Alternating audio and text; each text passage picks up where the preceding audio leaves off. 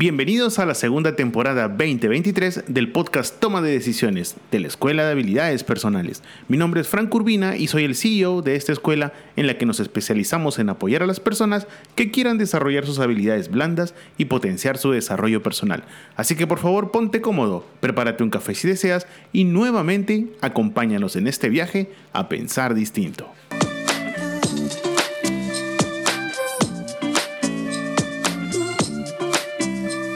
Hola, hola, hola, buenos días, buen jueves 13 de abril, espero que te encuentres muy bien y con muchas energías para comenzar este nuevo día. Y bueno, déjame decirte que ya me encuentro mucho mejor, pero mucho mejor. Sinceramente siento que he vuelto a nacer y estoy con las pilas súper recargadas. Y por eso permíteme darte la más cordial bienvenida al episodio número 74 del podcast Toma de Decisiones, tu podcast informativo. Y dado que hoy producto de la globalización vivimos en un mundo multicultural donde el único camino es adaptarnos a los nuevos tiempos, con el equipo hemos decidido que hoy sería muy interesante y muy importante conversar sobre comunicación intercultural.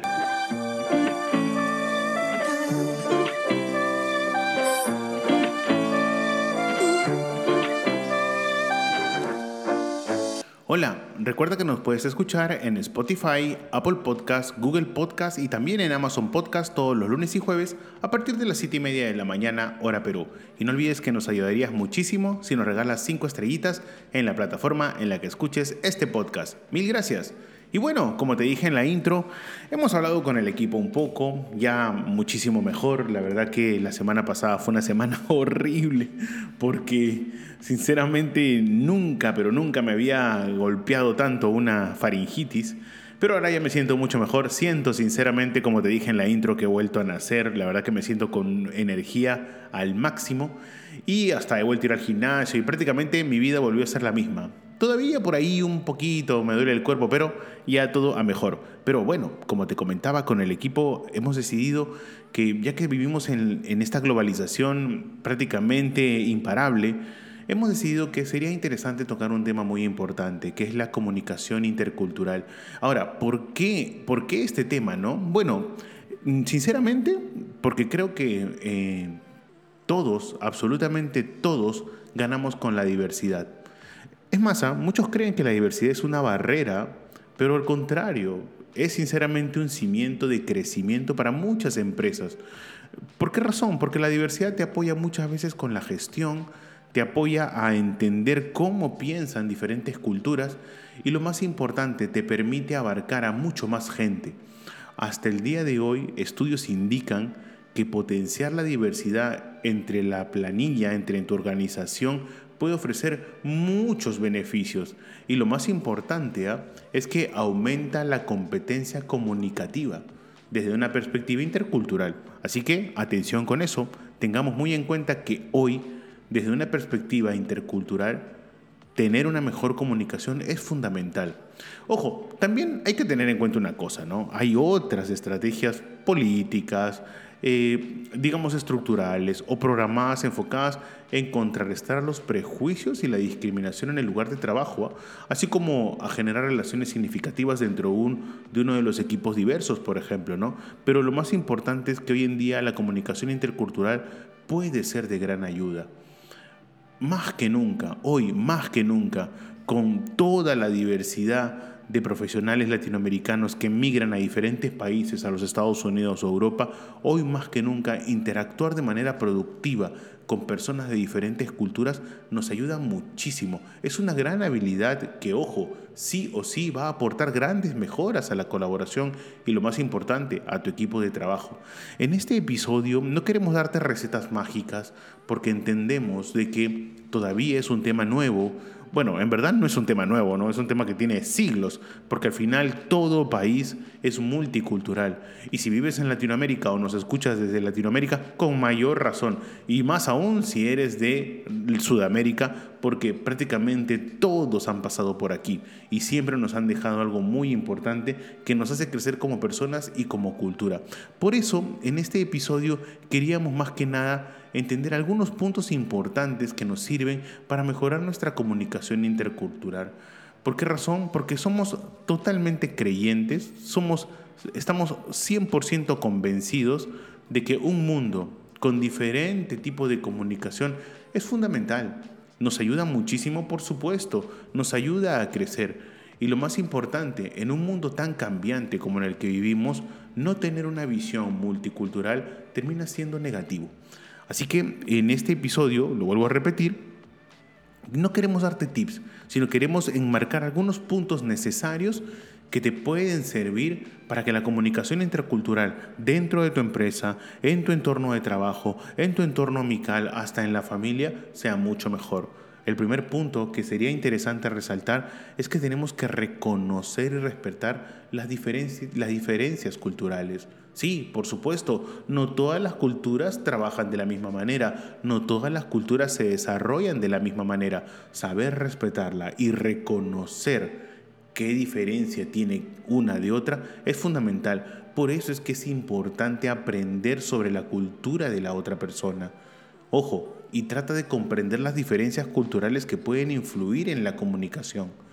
Por ejemplo, ¿no? Eh, creo que es muy obvio cuando un latinoamericano llega al mercado europeo o al mercado anglosajón, la forma, la cultura, la manera de ser de las personas cambia en 180 grados. ¿Por qué razón? Porque ellos son diferentes, ni mejores ni peores, simplemente diferentes. Y eso no es malo. Saber reconocer que es una cultura distinta, que tiene muchísimas cosas buenas y también malas, ¿no? Como cualquier cultura, pues entonces sería importante resaltar. Así que, punto número uno, reconoce y respeta. Es un punto fundamental que te va a servir para que sigas avanzando personal y profesionalmente.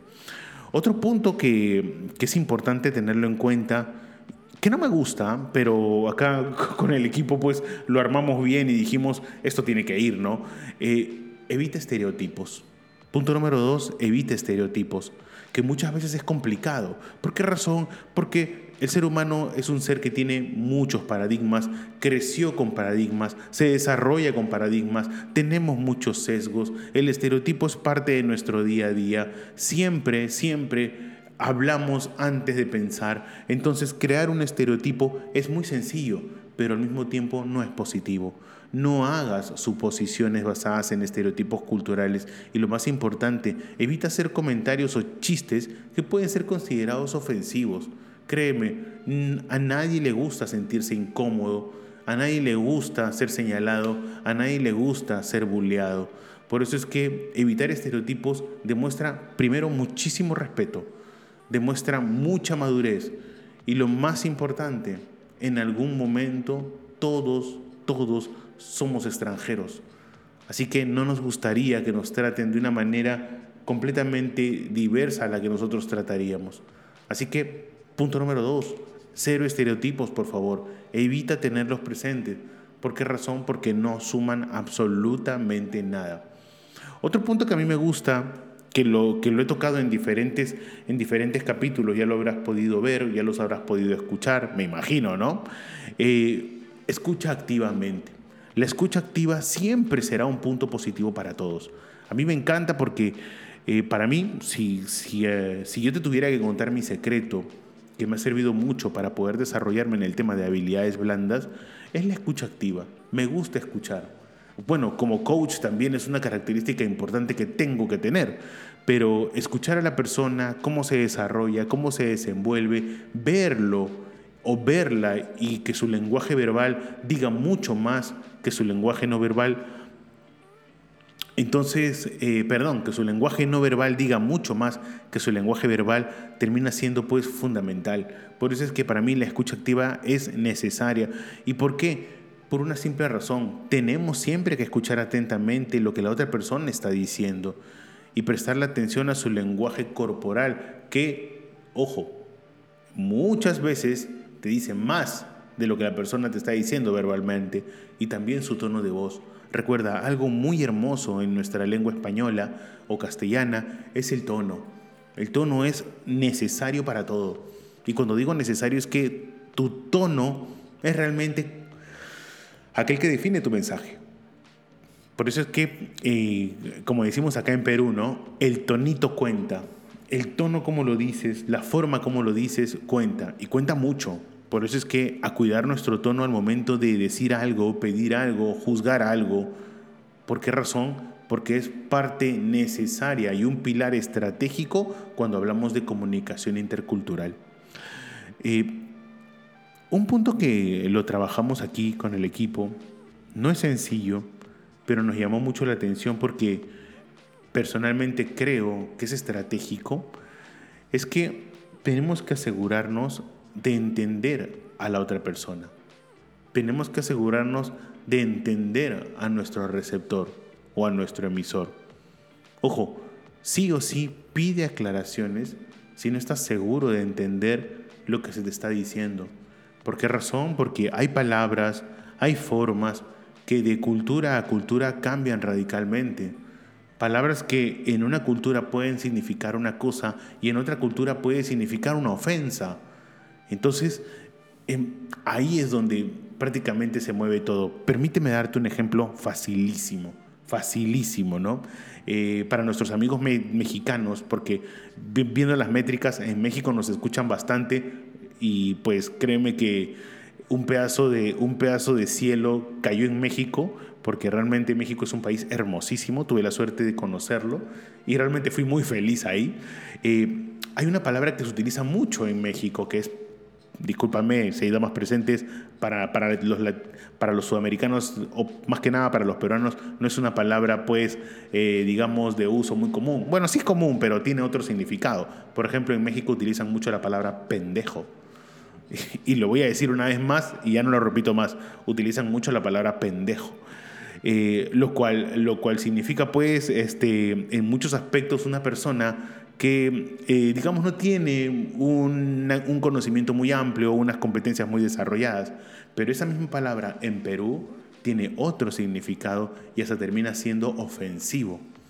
Entonces cuando a veces escucho a gente mexicana aquí utilizar esa palabra que la usa con normalidad, eh, a nosotros nos parece como que, hey, esa palabra acá tiene otra connotación, ¿no?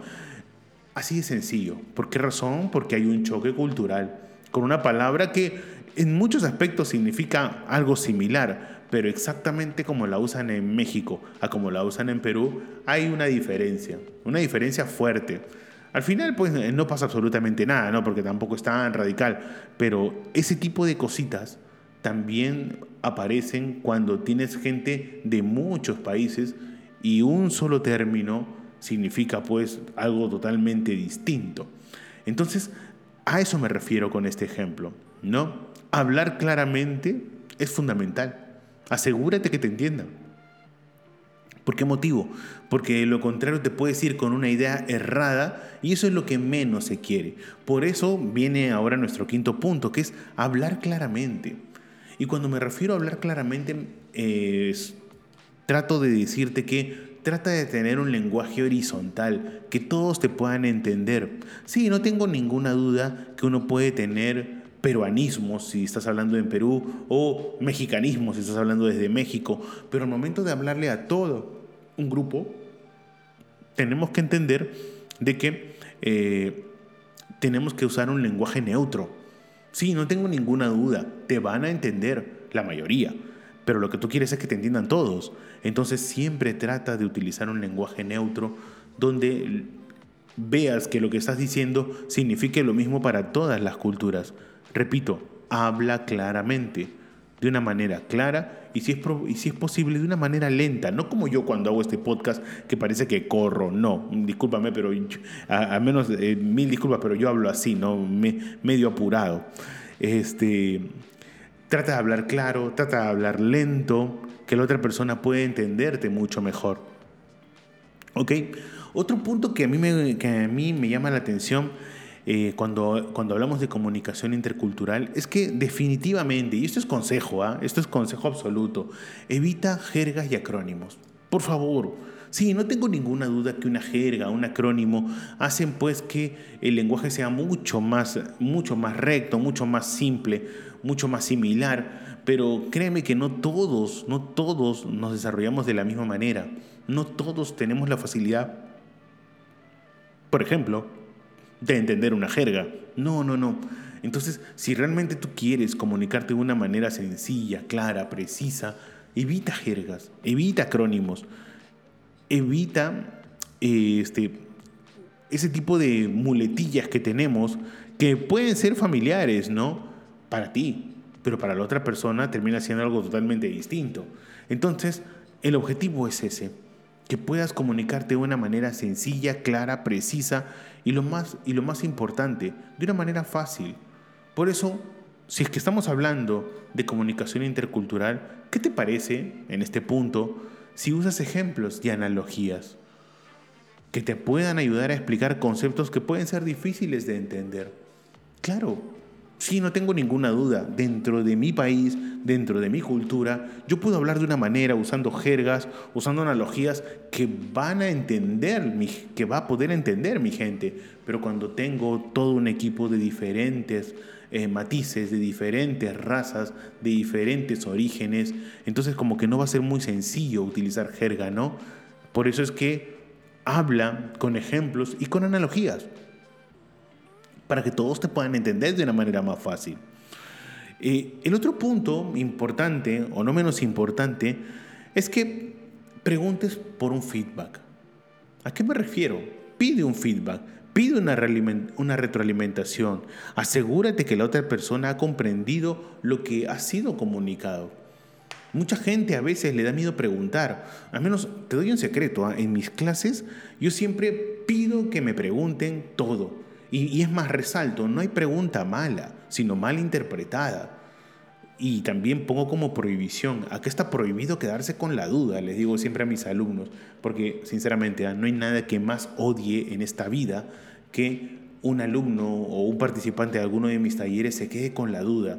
No me parece justo tampoco y, y, demuestra que tal vez no he hecho bien mi trabajo. Por eso es que siempre les digo, pregunten todo. Y he tenido preguntas y preguntas. Preguntas desde las más sencillas, que para mí son las mejores, porque quiere decir que esa persona realmente tenía esa duda. Y preguntas realmente que te mueven, ¿no? Porque la manera de pensar de otra persona puede ser interesante. Así que, por favor, por favor, siempre es bueno pedir una retroalimentación.